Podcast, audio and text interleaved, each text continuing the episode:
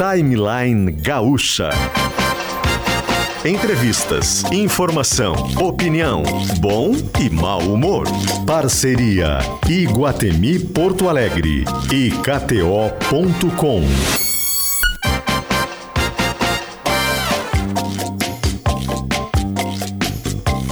Paulo Rocha e Paulo Germano.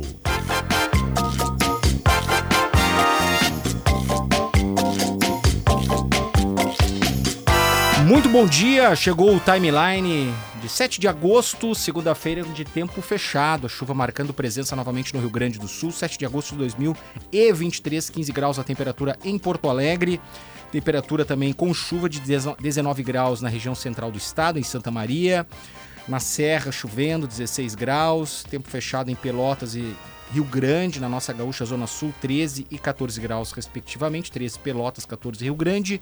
Na região do Planalto, 20 graus a temperatura. Todas as notícias por GZH Passo Fundo.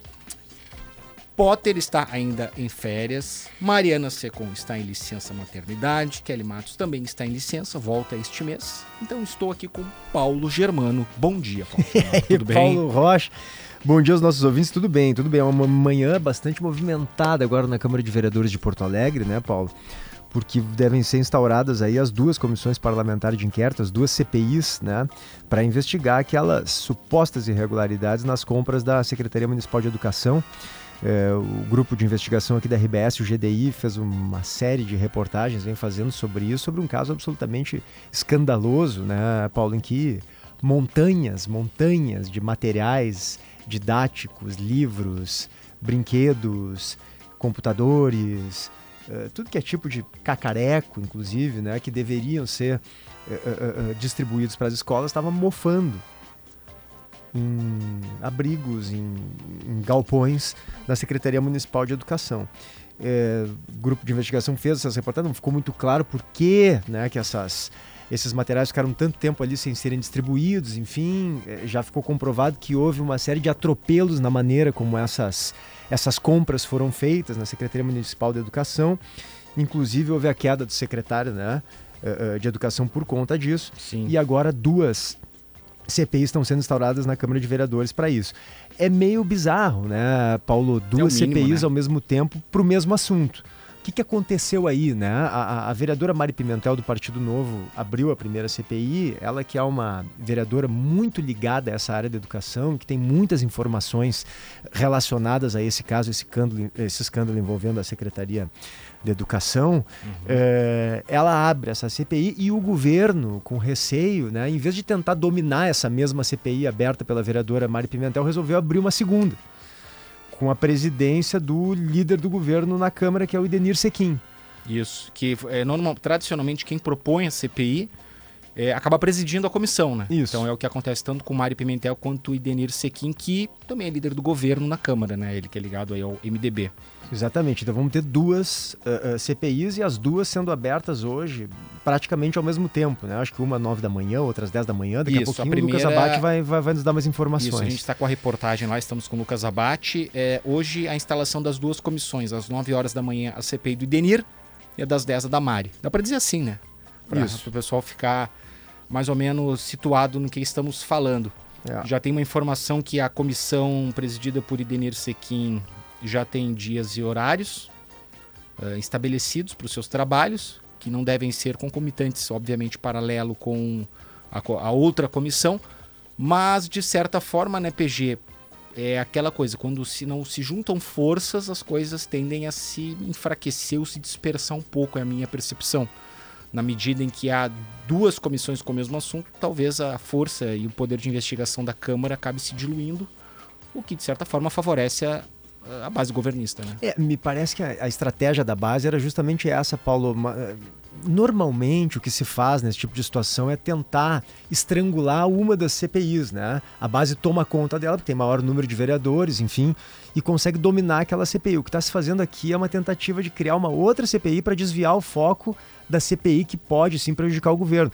Eu não sei, Paulo, se vai ser tão simples. É, como eu disse, a vereadora Mari Pimentel tem bastante informação, ela está muito por dentro desse assunto e acho que pode incomodar assim o governo Sebastião Melo essa CPI da Mari Pimentel. A outra CPI, né, que é presidida pelo líder do governo, essa não. Essa foi criada justamente para tentar desviar o foco e para conduzir, né, os trabalhos de acordo com o que for mais favorável ao governo municipal. Vamos ver como é que vai ser. Em seguidinha, as duas CPIs vão estar instauradas agora pela manhã na Câmara de Vereadores. Nosso timeline está no ar para Iguatemi, Vila Molusco Iguatemi. Traga os pequenos para uma aventura no fundo do mar e KTO.com, onde a diversão acontece.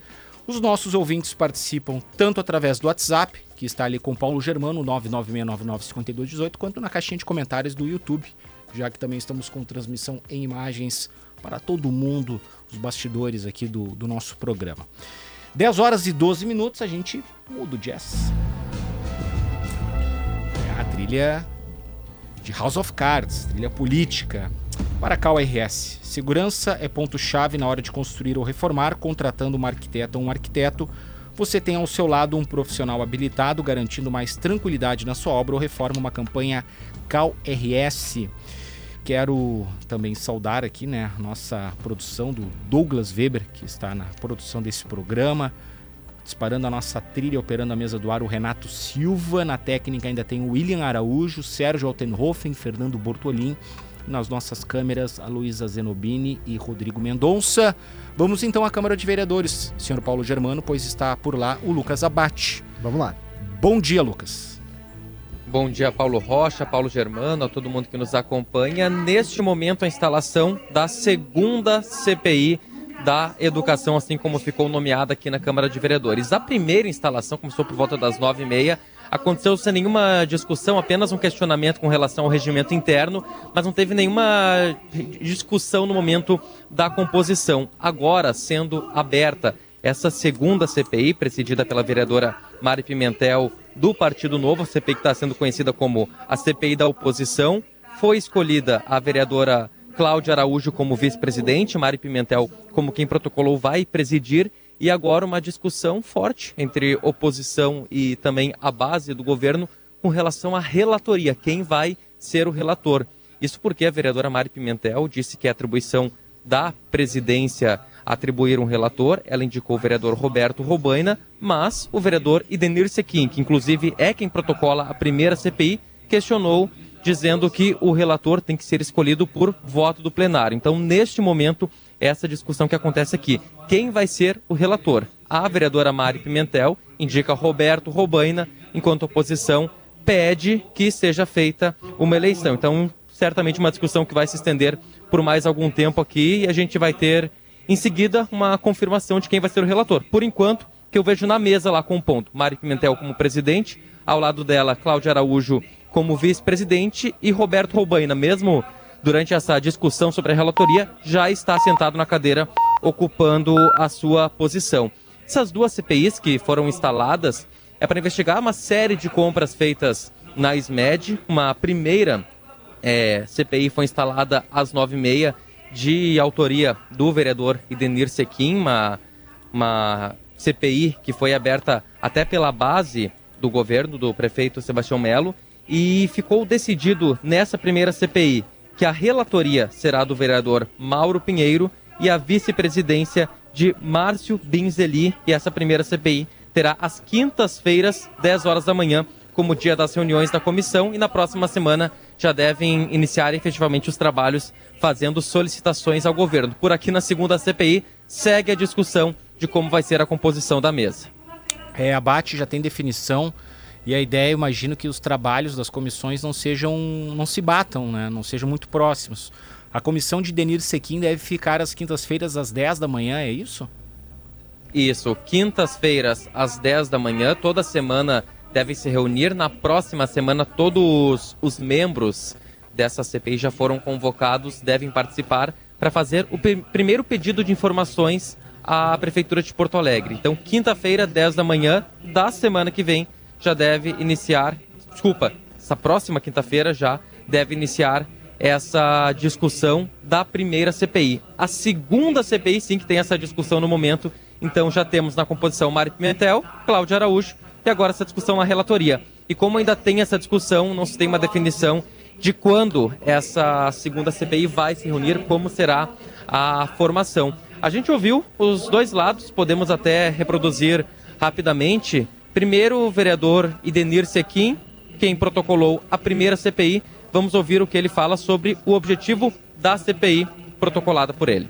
Que as duas CPI funcionassem para não atrapalhar, para dar oportunidade para a vereadora, para os vereadores de oposição é, questionarem, inquirirem, apresentarem, enfim, o governo não precisa esconder nada, por isso que não contestamos, a base do governo não contestou a CPI da oposição para isso.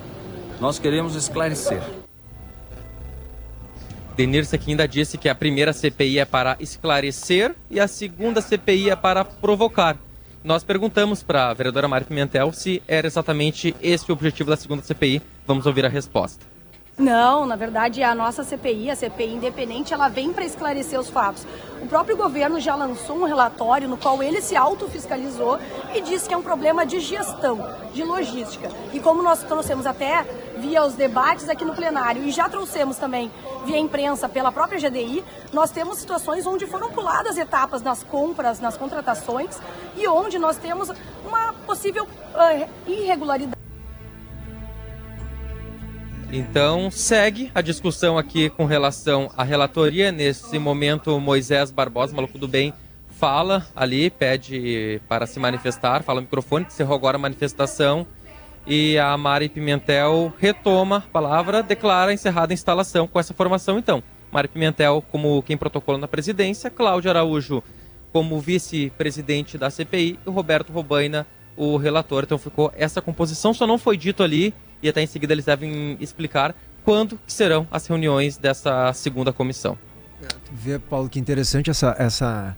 Segunda, Segunda-feira às 10 aqui. Segunda-feira às então, 10. Já me da Mari Pimentel, segundas-feiras é. às 10 da manhã, a de Denir às quintas. Isso, não, interessante essa CPI aí presidida pela vereadora Mari Pimentel, que é do Partido Novo, sendo chamada de CPI da oposição, né? O Partido Novo não é exatamente um partido não. de oposição, mas é, é um partido independente, né? né bate na, na, na, na, conjunção ali da Câmara de Vereadores, mas nesse caso específico aqui, a vereadora Mari Pimentel, inclusive, faz um, um acordo com a oposição, aí sim, com o próprio Roberto Robani, que vai ser o relator. Porque a maneira que a vereadora Mari Pimentel está encontrando aí de fazer os trabalhos destravarem de fato e trazendo informações aí que inclusive vão, devem desgastar bastante o governo municipal, enquanto que a outra CPI deve ser uma CPI bem mais chapa branca, claro, né? Abate liderada pelo líder do governo, que é o vereador Idenir Sequim. É, até ela não diz que é uma CPI da oposição, ela fala uma Isso. CPI independente, uma CPI das minorias, como a vereadora chama aqui, que são dos partidos que ela diz que não conseguem ter um diálogo, solicitar as informações imediatamente, de forma mais concreta, à Prefeitura de Porto Alegre. Então ela se diz uma CPI independente, uma CPI das minorias, quanto a outra CPI se diz a CPI da educação mesmo. Isso, como o próprio isso. vereador Denir Sequim disse, né? Uma CPI para esclarecer, outra para provocar. A vereadora Mari Pimentel discorda disso, afirma que a dela é sim para esclarecer os fatos. É, a, a, o próprio governo municipal, Paulo, a prefeitura que está chamando essa outra CPI, né, liderada pela Mari Pimentel, de CPI da oposição. Por isso a gente faz esse esclarecimento, Até... né? O Partido Novo oficialmente não é um partido de oposição, mas nesse caso específico aqui está fazendo, está trabalhando junto, sim, com a oposição, com o PSOL, por exemplo, com o PT, para trazer essas informações aí para essa CPI que fazendo o seu trabalho vai... de fiscalização Exatamente. de uma forma independente. Exatamente. Caso, é. Até Paulo. Né? É independente no caso da Mariana Pimentel, mas Isso. também com um, um, viés oposicionista muito forte vindo, especialmente, claro, do relator, do Roberto Robani e de outros partidos ali que vão estar envolvidos com isso. Essa pois junção não... de esforços é curiosa, até, né? De... Não, até o, o, Isso. O, a sessão foi foi encerrada aqui agora. Os vereadores são livres se quiser uma repercussão, eu posso tentar ouvir alguns aqui dos vereadores ao comando de vocês. Pode sim, Abate, fica à vontade. Tá te aproximando deles aí? Sim, vereadora Mari Pimentel aqui ao meu lado, então. Essa discussão com relação à relatoria, o que, que exatamente aconteceu, o que, que buscava os partidos da oposição. Bom dia. Bom dia. Então, o que, que aconteceu? Nós temos uma regra no município de Porto Alegre, que é a mesma regra que nós temos lá em Brasília, na Câmara de Deputados, e a mesma no Senado, no qual o presidente que vai orientar quem é o relator. Mas aqui na Câmara de Vereadores, muitas vezes eles faziam a eleição do relator. E hoje eu exerci o direito do presidente colocar o relator. E tendo em vista que as compras foram feitas no ano passado e quem era o presidente da Comissão de Educação era o vereador Roberto Robaina, eu encaminhei ele como presidente da, como relator, né, exerci meu papel de presidente e encaminhei ele como relator, então, da CPI, no qual nós investigaremos os mesmos itens da educação. Quais são os próximos passos da comissão agora? Na próxima segunda-feira, às 10 da manhã, nós daremos início, então, aos trabalhos, no qual nós votaremos os requerimentos para chamar as, as pessoas para testemunha, para investigado, nós solicitaremos documentos da prefeitura e outros órgãos, então começa realmente a valer todo o trabalho da, da CPI a partir dessa próxima segunda. Vereadora Mari Pimentel do Novo, muito obrigado pelas informações aqui. Eu vou tentar procurar o vereador Idenir Sequim, deixa eu ver se eu encontro ele por aqui, para repercutir também, já que ele estava no outro lado da dessa discussão. Deixa eu até pedir ajuda para Adriana Irion, que está com a gente. Sequim, viu? A gente vai. Eu vou deslocar até ele aqui, procurar o vereador Denilson Sequim, daí eu já retomo junto com ele aqui a repercussão dessa breve discussão que teve aqui. Vereador, com licença, bom dia. Vivo para a Rádio Gaúcha. É, com relação a essa discussão envolvendo a relatoria, qual é a posição do senhor? Infelizmente, a vereadora Mari Pimentel está sendo uma ditadora todas as CPIs da casa, quem escolhe o relator e o vice-presidente é o plenário, é a CPI, o plenário da CPI.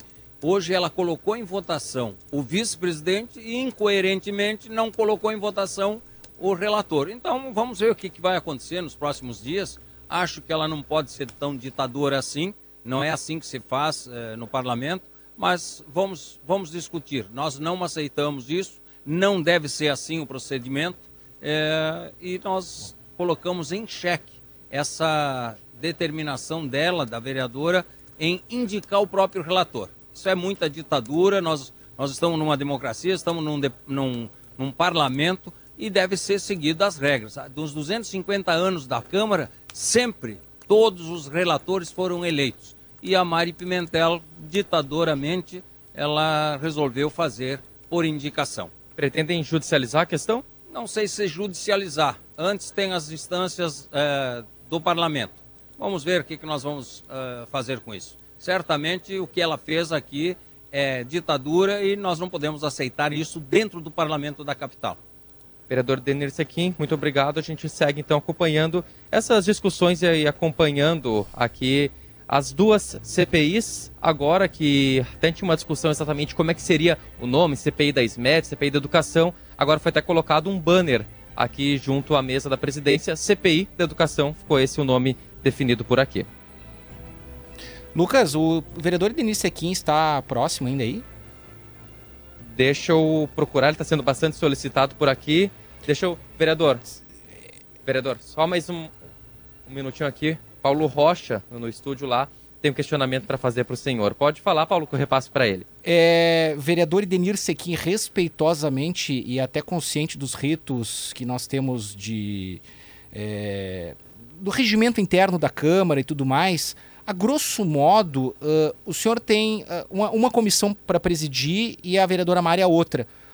Por que esse interesse em tentar interferir na segunda comissão se o senhor pode instituir as regras para outra comissão? Né? Essa é uma, respeitosamente essa pergunta. É, até vou repassar para ele, então, por que tendo duas CPIs, uma que o senhor preside, essa tentativa de tentar interferir na relatoria da segunda CPI? Não, nós não interferimos. A, a segunda, que é da vereadora, ela colocou em votação a vice-presidente, o vice-presidente. Tem que colocar também o relator e ela, de uma forma ditatorial, resolveu indicar, baseada numa opinião de um procurador. A opinião do procurador, eh, nós não concordamos. E tem que ser feita votação, como em todos os parlamentos do Brasil se faz. O presidente da CPI coloca em votação o relator e o vice-presidente. É isso que nós estamos reivindicando. Só isso. Democracia. Respondida a questão, Paulo, o vereador está aqui ao meu tá lado ainda. Não, não, tudo bem. É, compreendo, enfim, a questão do entendimento dele. Né? É, está se valendo das regras do regimento, do, de como a interpretação das regras internas da Câmara. Um abraço, Paulo. Pois não? Não, ele só agradeceu aqui e mandou um abraço para vocês ah, no estúdio. Um abraço, vereador. Obrigado pela atenção. Não, então é isso. É isso. Lucas Abate. Então... É, até, Paulo, só para é, até para explicar o que, que aconteceu, né? É, tem esse costume realmente aqui na Câmara de fazer essa eleição da relatoria e da vice-presidência, algo que de praxe acontece.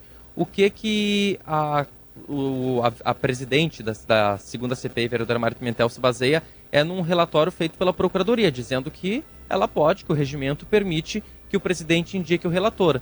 E já o presidente da primeira CPI também, a oposição, se baseia no que sempre acontece, o que é de praxe por aqui, e eles afirmam que esse, esse é o entendimento do procurador e não do regimento da Câmara.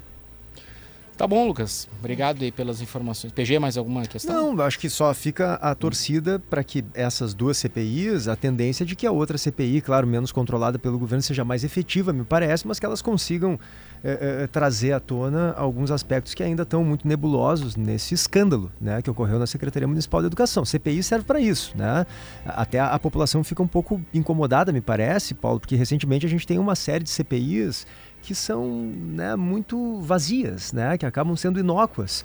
É, muitas vezes por serem dominadas pelo governo, é, ou por falta de interesse também de alguns parlamentares de, de, de, levar o tema adiante. A gente viu isso, inclusive, no âmbito federal também. Então, a gente espera que aqui, no âmbito local, municipal, essa CPI aí sirva como uma, uma forma de trazer à tona elementos que ainda precisam de explicação, porque é terrível esse caso, né? Levantado pelo grupo de investigação aqui da RBS, foram feitas uma série de compras. Uh, nem todas elas pareciam úteis, né? Mas o fato é que a grande maioria, ou todas elas, não foram repassadas para as escolas e ficaram meses mofando em abrigos, em galpões, Paulo, inclusive com um rato morto. Né? Então, uma absoluta falta de consideração com os recursos públicos. Né? Vamos ver, vamos ver o que vai acontecer. Tomara que a CPI sirva de alguma coisa. A gente torce para isso. Correto. Obrigado, Lucas Abate, lá na Câmara de Vereadores, acompanhando os desdobramentos, o andamento. Vai, tá recém começando, né? CPI, a gente sabe como começa, não sabe como termina, né? 10 horas e 28 minutos, 10 e 28, timeline para Iguatemi, Vila Molusco e Iguatemi traga os pequenos para uma aventura mágica no fundo do mar até 6 de setembro, Praça Érico Veríssimo. E quer colocar uma pitada a mais de emoção no jogo que vem por aí? Te registra na KTO.com e te diverte. Já voltamos com mais Timeline.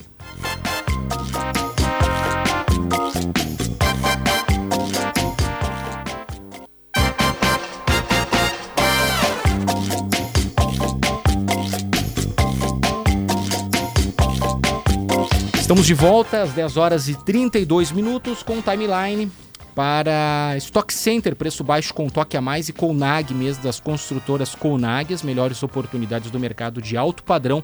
Patrocinando aqui a timeline do ouvinte, as mensagens que chegam pelo nosso WhatsApp, o 996995218. Também estamos em imagens lá no YouTube, GZH, transmissão ao vivo do timeline. É, o recado aqui, deixa eu ver aqui, o Vilmar João Zanetti. Bom dia a todos na Rádio Gaúcha. Ele é de Cristiúma, Santa Catarina, ligadinho no programa. E o Ayrton querendo saber do Potter. O Potter está em férias, retorna essa semana. E comigo está aqui Paulo Germano. Isso aí. No momento que a Globo News confirma a morte da atriz Araci Balabanian aos 83 anos.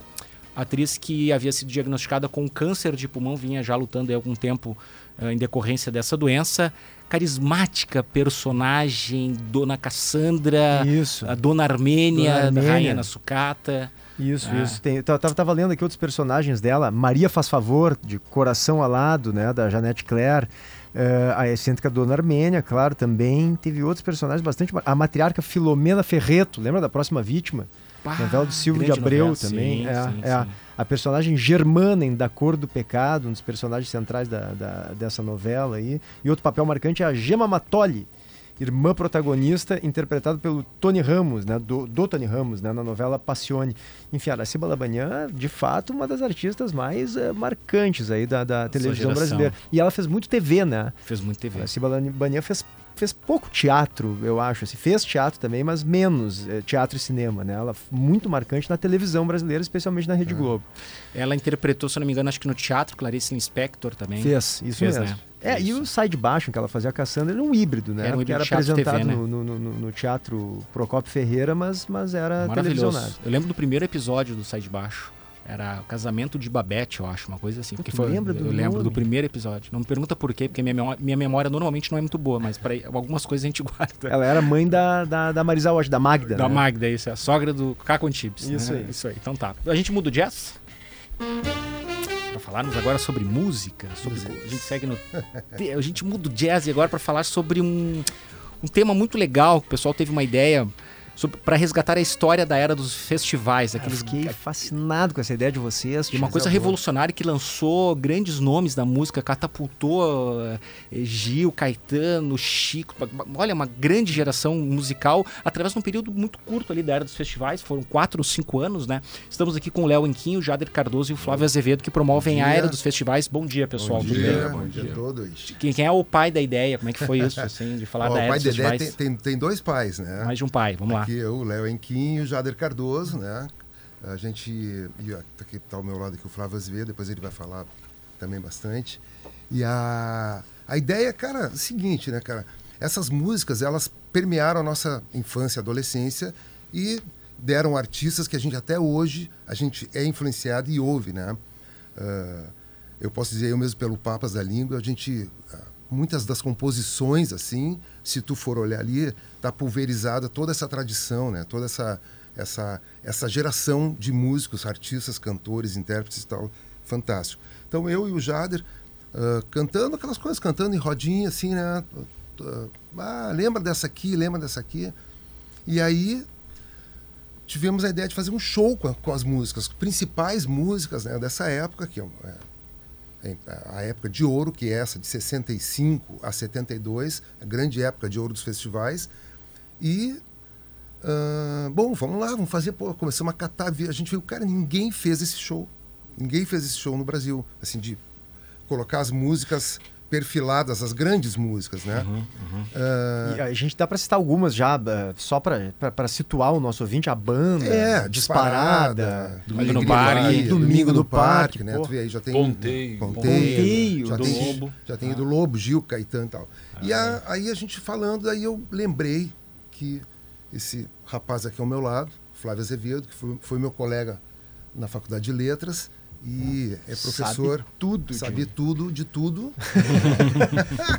e ele. E eu, eu me lembro que ele tinha uma. Na época que ele dava aula no, no, no cursinho no Unificado, né, ele, ele, tinha um projeto cultural e inventou uma palestra para final de ano, né, Flávio? Depois tu me corrige as, os erros aqui. Mas criou uma palestra, tinha voltado de Londres e tal, uh, estudou muita música brasileira e tinha voltado de Londres e eu e eu consegui assistir essa palestra, que era uma palestra onde ele falava toda essa época, toda essa esse, esse, esses anos 60, um recorte nos anos 60, onde tinha ali muitas histórias dos festivais, mas também tinha outras histórias, o pano de fundo todo da, daquele, daquele momento. Né? Então, chamei ele, a gente juntou, juntamos o Thiago, o maestro Thiago Flores, da Orquestra da, da, Ubra. da Ubra, porque tem que, porque tem que ser, né? Fazer uh, a ideia era fazer arranjos originais mais perto dos originais e criar um espetáculo de contação de história e cantação de música. É, é muito importante esse contexto histórico. Não é só tocar, é, executar as músicas, reproduzi-las, né? Há todo um contexto político. Acho que isso faz parte também isso da apresentação. Aí, a, o Flávio até vai falar mais, o Jader também. Uh, é para colocar na ordem da cabeça das pessoas de várias gerações que estão nos ouvindo, inclusive agora. Uh, fazer uma, uma, uma organização da, da, cronologia e daquele momento, dos principais acontecimentos sociais, culturais, enfim, então musicais. é um espetáculo que junta é. o show é, com uma aula, ali... praticamente, é sobre, sobre aquele momento. Tentar fazer ideia, o pessoal que está em casa conseguir enxergar o que, que vai acontecer, né? Assim, uhum. Assim, é, quando o Léo me convidou, sabe aquela palestra que tu fazia sobre a história, que eu botava vídeos, não botava fotos e tal eu digo, pô, se eu olhar do meu ponto de vista, eu vou dar uma aula em que eu aponto assim e entra o Serginho Moá cantando uma música dos festivais com a orquestra atrás, vai entrar né? a Andréa Cavalheiro, o Tonho Croco vão entrar cantando as músicas que eu vou chamar ali, é isso, e é o né? Timaço, até, até, inclusive, então, né, destacando que tem a orquestra de câmara da Ubra e vários convidados. O Neto, Neto Fagundes cantores, também, né? Ernesto Fagundes, Tonho Croco, Marcelo Delacroix, Esmalha, Gelson Oliveira, o Rodrigo Fischmann, Andréa Cavalheiro, Kinara, Jader Cardoso, Serginho Moá, Nina Nikolaevski e o Alex Alano. Né? Exatamente. E assim, ó, uma aula de luxo, então. Eu vou fazer uma apresentação inicial com uma aula relaxada, né? Ninguém vai ver uma palestra, ninguém vai sair de casa pensando nisso, né? Então, com bom humor, com informação, com tudo que a gente tem. E aí a ideia é fazer com que a plateia se sinta transposta para aquela época. A gente quer que as pessoas se sintam como se elas estivessem saindo de casa para assistir a uma noite de festival. Então nós vamos remontar o clima com cama de orquestra, preparando as trilhas e tudo, né? E eu faço, entre cada música, eu comento a música anterior, dou uma introdução do porquê que vai tocar a próxima e mostro a mudança que aconteceu entre os festivais da canção também daquela época. Dá pra né? gente tocar aí, Renato, uma, uma das músicas de, de deixar de fundo aí de pano só pro ah, pessoal. Boa, boa. É, rádio é som, gente né? Situar, acho que a gente pode dar só o breve serviço aqui, né? Dizer que vai ser às 5 da tarde boa. e às 8 da noite, são duas sessões do mesmo dia, dia 27 de agosto, no Salão de Atos da URGS. Né? Exatamente. Né? E a gente já conferiu, para quem é da, que, quem é torcedor, quem gosta de futebol, que não tem nenhum jogo da dupla nesse ah, horário, boa. então pode Bem ir tranquilo. Ô Jader, eu queria que tu aproveitasse para dizer pra gente, vocês fiquem à vontade para interromper o, o Jader e me interromper também. Como é que pode tanta gente talentosa junta, né? Qual foi a conjunção daquela época? O que, que ocorreu? Vocês havia um contexto propício para isso também? Porque tu tem ali, tá, bossa nova já vinha, mas aí vem tropical, MPB e, e, e, música de protesto e, que, e tudo, cara, uma efervescência, uma coisa impressionante, a usina criativa que surge ali na era dos festivais. Por que que isso ocorre? Olha, ali? é uma grande pergunta, né? Por que que isso, por que que isso ocorreu? Tu vê que a nossa geração, nós somos a geração que está com 60 agora. Né? Uhum. A gente ouviu ao vivo muito pouca coisa, né? E isso ficou tão forte na nossa vida, e talvez pelos pais terem nos proporcionado na época. Eu me lembro de assistir os, os festivais, mas a gente estava comentando antes ali na, nos bastidores que o primeiro festival que a gente lembra mesmo de ouvir foi o de 72, que é o último que a gente vai relatar no, no show, né? Porque a gente era criança também. Mas a efervescência dos anos 60, né, com 68, com toda a, a, a a, a, alteração da, do, do, mundo pop, né? Com Beatles, com uhum. toda aquela com toda aquele, aquela, aquela psicodelia, ela, ela é muito traduzida por esse, por esse espetáculo. O surgimento de quem nessa, né, nessa, nessa história toda?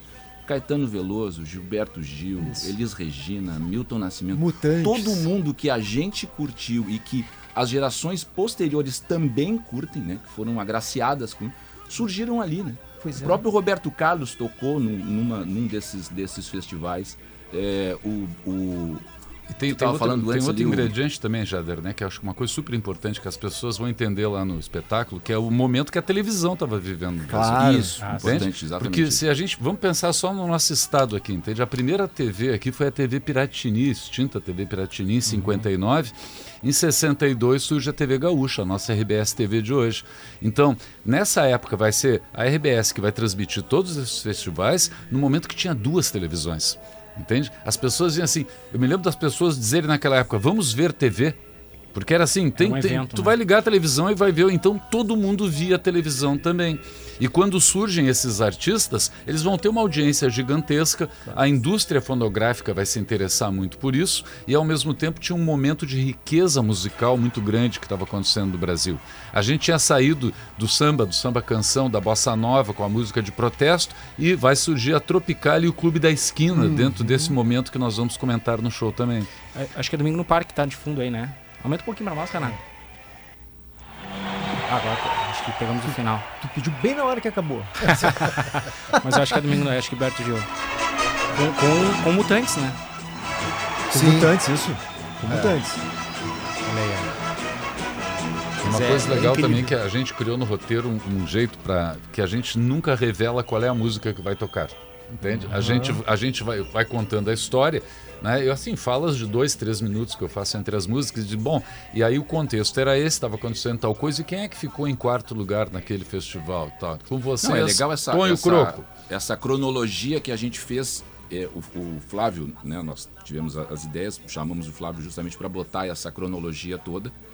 E, e importante de, de, de, de, pensar assim que todos esses caras foram surgindo e a cada ano eles se tornavam mais importantes, né? Já era o Chico era um menino né, no início e era quando ele foi tocar todo de, de ainda bonitinho de, de, de, de fraque, os, os mutantes estavam vestidos uh, Sgt. Pepper's Lonely Hearts Club Band, isso, né? é, é. E era chamado de velho porque estava com aquela roupa. Quando o Chico então, assim, toca Roda, Roda Viva? É, foi roda, o foi, roda, foi, foi, foi MPB4, né? Com o MPB4. Com, com, com, é exatamente, com o MPB4. Terninho e tal. Né? Não, e é muito legal. A gente escolheu, quando a gente fez a curadoria dos, dos cantores, né, dos, dos vocalistas, tentar pegar o mais próximo de, de cada artista representando aquela né? Uma voz mais leve aqui, uma voz mais forte aqui, Ah, toda uma, toda uma voz, preocupação, uma- exatamente. Isso é fundamental para tentar passar. A gente quer passar aquele, aquele clima que tinha, né? Tentar passar ao máximo aquele clima. O Flávio fazendo essa, essa costura toda. Isso é Ah, que muito- maravilha. E os arranjos o mais próximo dos originais também. A gente vai tentar reproduzir a sonoridade que as pessoas ouviram naquela época. E eu, eu tinha mencionado ali que era uma época impressionante, professor, é, a, a quantidade de gente boa, criativa e tal, e uma época de muita inovação. É, Eu insisto nisso porque isso eu acho impressionante. Hoje, por exemplo, teria espaço para isso? Por que, que aquele contexto permitia com que tanta gente inovadora eh, fizesse sucesso e viesse a público apresentar suas músicas e muita gente gostando também, uma aceitação popular grande. Não sei se também quem consumia também a televisão não era um público, acho que mais de classe média. Não sei se era o quão popular era, mas era Ela a música vai se popular tornando brasileira. mais popular a TV a partir da metade dos anos 60, né? Mas se a gente pensar assim, ó, o Chico Buarque abandona a faculdade de arquitetura, o Caetano abandona a faculdade de filosofia, o Gil abandona o emprego dele de De administrador, administração, é administrador, porque havia um mercado permitindo que eles fossem viver de música. Hoje em dia isso seria praticamente impossível, né? Então acho que também tem isso. Foi um público ah, universitário intelectualizado que se aproximou da música também. O gosto pegou numa classe média que passou a gostar de música, principalmente a partir da bossa nova. E pega ainda a explosão da televisão e o momento político também, que havia muito protesto dos estudantes naquela época. né? Então isso forma um caldo que vai criar essa geração. Mas as especificidades que acontecem de um festival para o outro que são muito interessantes, É, e o que a gente vai que eles- apresentar no show e também. o porquê que eles se concentravam ali, porque hoje tu vai lançar, se tu re- resolver lançar uma música, tu tem uma série de mídias possíveis e imagináveis e acaba se perdendo nisso de tanta informação que tem. E a época o cara tinha, estavam vindo ainda do período de rádio, rádio, rádio, rádio, né? Acho que a, a gente estava falando da Araci, eu acho que ela também fez rádio, aquelas novelas de Ah, rádio. sim, e Ah, é tal, possível, né? Certa, cer- cer- certamente isso.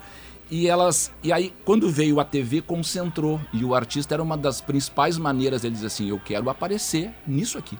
E os festivais eram a forma de, de aparecer. né? Então vai dizer, "Ah, as músicas eram todas de, de protesto político causa da época? Não, não, não eram todas de, de protesto. E tem mais um detalhe, né? mais uma- um, uma- uma- um reforço, que era a participação das, das gravadoras. Né? As gravadoras estavam junto nesse, em tudo. Então tu tinha um, a indústria fonográfica, digamos assim, indústria musical, tava, começou a se concentrar, né, Flávio, no, nos festivais. E ela Quando foi- saiu disparada, eles venderam imediatamente 250 mil aí, cópias ó. do compacto do disparada em uma semana. Um momento raro Ó, até tá de, de, de, de- Aí a disparada de, de- de afinidade, né? De não haver a rixa, né? Porque tradicionalmente, até pelo espírito capitalista, às vezes uma coisa. Um, um elemento acaba sabotando o outro, né? Tem uma história muito famosa até da gravação daquele acústico do Roberto Carlos na MTV 2001, 2, eu acho, agora, que até hoje não, não saiu o DVD, porque a MTV, a Globo não se bicava. Então, é, então né? É, é raro isso, né? Até É que raro, eu- é. corroborando o que o Léo falou. E outra coisa, essa a gente- conjunção é. de todo mundo tá- estar trabalhando em prol do. Exatamente. do evento, e a né? gente, o nosso recorte, que vai de 65 a 72, eh, é o nosso recorte. Os festivais cons- cons- con- ah, continuaram né, da, da, da forma que foi, inclusive tenta, teve uma, ah, uma tentativa de reacendê-los assim lá pelos anos 80, né, com a com outro, a própria Globo, né, tinha o MPB Shell que tentou resgatar. o Festival Abertura Festival primeiro, Abertura, MPB Shell, é. depois o Festival dos Isso. Festivais. E lembrando que não era. O que nós vamos retratar são as finais. Mas cada estado, ou de quase todos esses festivais, tinham as suas eliminatórias regionais. Então, em vários lugares. Então, aqu- aquilo era a- li- literalmente o caldo, a nata que ficou. né? Porque tinha toda uma galera que tinha trabalhado em, em eliminatórias regionais, entendeu? Tem- Temos os nomes aqui do Rio Grande do Sul, professor? Quem, quem é que. Daqui do Rio Grande do chegou Sul, a- principalmente a Elis, né, que foi que Claro, foi participou, por lá. perfeito. Só Mas, Elis, assim, não, é entre, os bobagem, uma- entre os pouca finalistas coisa. a gente né, não teve, pessoa. né? Mas é, quando o Paulo Germano estava perguntando por que esse fenômeno, são muitos fatores, né? Mas um deles, tu pensa assim, só no festival de 67 foram mais de 4 mil músicas inscritas. Nossa. Então, quando tu tem uma premiação em dinheiro muito boa, gente disposta a se jogar na vida musical, a indústria fonográfica ali, a televisão lá no auge bombando tudo isso, tirar músicas excelentes de 4 mil músicas fica mais fácil. Claro, né? sem Diferentemente do que a gente teria hoje num festival, numa inscrição. Lembrei de um, de um artista daqui do Rio Grande do Gaúcho, que é o Hermes Aquino. Ah, que, que, participou com uma música é. Flash no festival, uma eliminatória do festival de 69. E a curiosidade é que ele participou por São Paulo. Ele concorreu por São Paulo e se classificou. Sim, e ele até conta uma história muito interessante, que ele ele ficou na, ele tirou o primeiro lugar nas eliminatórias, em segundo lugar ficou Ando Meio Desligado, que era dos Mutantes, uhum, né? E ele conta, o Hermes, né, conta que ele passou pela Rita Lee, pelos Mutantes, eles mostraram a língua para ele. Outro, outro gaúcho foi vencedor de, de faleceu infelizmente Não. semana passada, o Jerônimo Jardim que ganhou um desses desses festivais, né? Uma, um, um, fato inacreditável purpurina. na época com purpurina. Cantado pelo Lucim Alins. Exatamente. Mas isso está fora do recorte é, que a gente é, vai isso tratar. Ali, é, isso está fora. Eu estou citando só para claro. dar uma desviada no, no, no, no assunto. E o que ali, essa música tá- Essas tá, histórias tá curiosas, acho que tem muitas, né? Tem, tem, aquela... A gente que é jornalista, aprende isso na faculdade, até aquela manchete ficou famosa que era violada no auditório, né? Que o Sérgio Ricardo, quem vê, claro, a manchete ah, parece que alguém foi estuprado ali e tal. Mas não, ele atirou isso, o violão é na, nas pessoas. tu conta essa história? Eu conto essa história, eu, eu, não vou jogar o violão na plateia, mas, mas eu vou contar essa história sem Vocês dúvida. Ela faz parte do show. Porque teve, teve vaias também, teve esses momentos tensos, né? E, isso aí é outro elemento da forte, história, né? que é, é o público. Ah, então eu vou contar com, com por que, que o público passou a ser muito envolvente dentro, muito participativo paixão, dentro da torcida, ideia dos né? festivais. eu vi uma matéria da época, né, inclusive nesse trabalho de cobertura da televisão na época, que foi muito boa, mostrando os bastidores, e aparece um repórter entrevistando o Gilberto Gil no, no bastidor, tal, Caetano do lado e tal, e ele dizendo, não, eu contei lá, um, tinha um espectador que vaiou 11 vezes, o cara, cara se prestando a contar quantas vezes o espectador tinha vaiado. É porque, eram, músicos, é porque eram né? 12 músicas finalistas, então eles deixavam bem claro, tinha gente que ia lá para vaiar 11 e só aplaudir aquela que ela queria que é, ganhasse. Entendi. Boa, cara, era claque bem organizada. A, a, música assim mais uh, vaiada, ou que mais teve essa, essa, essa dubiedade, assim, muita aceitação, mas muita contestação também. Qual seria, professor? Não pode entregar, Flávio. Não pode. Não pode. Vai atrás spoiler. do Paulo, não vai atrás do Paulo. Ele está querendo eu tirar assim, essa informação. Eu diria assim, mais vaiada é que assim a vaia ela se transforma, porque houve momentos em que o público começava vaiando a música e começava a gostar da música durante o desenvolvimento e terminava aplaudindo. Isso aconteceu com algumas várias canções, inclusive com o Caetano, que é aniversariante hoje. O Caetano está fazendo 81 anos hoje. Com, com Alegria, Alegria, no caso? Alegria, Alegria, vai, começaram vaiando. Por quê, professor? Por o Caetano, ele entra com um cabelo crespo, com uma blusa de gola rolê, né? Que assim as pessoas olhavam, isso não é postura de artista, entende? Aquela coisa que o artista tinha que estar de gala para entrar no palco. Então, é assim, esse cara é meio debochado, que, que é, apesar de que o Caetano já estava ficando famoso na televisão por causa do programa Essa Noite Se Improvisa, aquele A Palavra É, que ele aparecia, né? Um programa que o Chico Buarque apareceu muito. Uhum. O apresentador dizia uma palavra e alguém tinha que apertar o botão e cantar uma música com aquela palavra. Que até tem uma história também que o Chico Buarque inventou. O Chico Buarque música. inventou música, aí, mas ele contou Ninguém contestava o Chico Buarque, não tá, tá, tá Mas bom, ele contava, ele inclusive é. contava. E os dois foram rivalizando ali. E ali, isso aí também, a televisão foi contratando tantos músicos naquela época que eles começaram a criar programas musicais. Aí surgiu o fino da bossa, o bossa saudade, a jovem guarda, tudo isso está no contexto da televisão daquela época que a gente vai comentar no show também. Mas aí começam, desculpa, vaiando o, o, o, Caetano porque acham a postura dele meio, a música é tão brilhante que no final todo mundo aplaude. Isso também. E ele ganha ah. segundo lugar, eu acho, Alegria, Alegria, né? Segundo lugar. Quarto lugar. Quarto lugar. E o Imagina Roberto Carlos vai passar por isso também, entende? O Roberto já tinha o um público da Jovem Guarda dele. O Roberto é um dos raros casos que ele não surgiu no festival porque ele já estava com a Jovem Guarda, mas ele participou de três anos de festivais. E aí o, a turma dele batia a palma e o resto do público vaiava o Roberto também. Ele passou, o grande Roberto Carlos passou por grandes momentos Inclusive, de vai Flávio, no festival. Eu vou aproveitar para fazer uma pergunta para o Flávio aqui ao vivo também. Qual foi o, o, o, festival de San Remo que ele cantou aquela festa apenas com menteata? 67, o Roberto Carlos é convidado a participar do festival de San Remo e ele canta, ele que ganha o um festival, festival de inspiração com o Cancione né? Perté. E ele volta depois ao Festival de San Remo, que nós vamos falar do Festival de San Remo. Até porque, porque foi ele que inspirou da onde foi tirada a ideia. É, Estamos aqui com o Léo Enquim, Jader Cardoso, Flávio Azevedo, falando sobre o espetáculo A Era dos Festivais, que vai ser apresentado é, este mês, no dia 27 de agosto, lá no Salão de Atos da URGS. Do, dois horários, 17 e 20 horas, ingressos em uhu.com. Vamos de música. E a com a orquestra da Ubra, né? A orquestra da Ubra. Um monte de gente que vai cantar aí, atores Doze magníficos. é. brasileiros, intérpretes. gaúchos, perdão, É. né? Que, é, gaúcho também é brasileiro, né? A gente, a gente esquece disso. Gaúcho e brasileiro, né? Depende, depende. do- A gente ia, é, é, vocês iam tocar, né? Mas eu acho que o Jader tá com um problema Eu no dedo. com, eu tô É com tu, Aí tu prejudicado, tá com- eu acho o principal motivo pelo qual a gente é, resolveu não tocar é que a gente não quer passar uma ideia Entendi. Muito diferente do que vai ser, né? Se eu tocar voz e violão aqui, nem a banda era tão simples, né? Como... Vai ser aquela orquestra toda com os Exato, cantores. Nós que temos músicos mais legal. convidados também, o Ângelo Primon no violão e nas guitarras, o Ricardo Arenhaldo na bateria, ah, o Léo vai tocar guitarra e violão também em algumas músicas, né? Então, assim, é, é orquestra, músicos convidados, O grandes Kleber cantores e uma história sendo contada. Isso, porque é Ah, por isso que é então um tá. espetáculo como todo. Matheus Kleber no- no- nos, nos Tá, mas só uma palhinha a capela, uma palhinha a capela, bem rapidinho, que a gente tem A 30 capela, segundos. Deus, Prepare o seu coração pras coisas que eu vou contar. Eu venho lá do sertão e vou cantar aqui na URGS. Vai ser isso, né? Ah, legal, aí ó, disparar. Muito bom. Então tá, pessoal, agradecendo então a presença aqui do Léo, do Jader e do professor Flávio.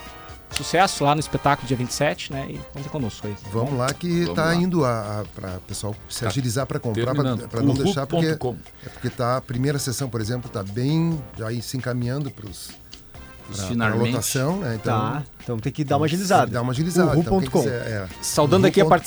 também a parceria sempre do Colégio Bom Conselho, matrículas abertas, Cadeirode, mobiliário para inquietos e Clínica Alfaman, disfunção erétil e ejaculação precoce, tem tratamento, responsabilidade técnica Cris Greco, CRM 34952. Voltamos amanhã, São Paulo Germano. Até amanhã, um bom início de semana pra todo mundo que nos escuta. Obrigado, Paulo. Um abraço a todos, boa semana, Um abraço tchau. aí. Abraço. Timeline Gaúcha. Entrevistas, informação, opinião, bom e mau humor. Parceria Iguatemi Porto Alegre e KTO.com.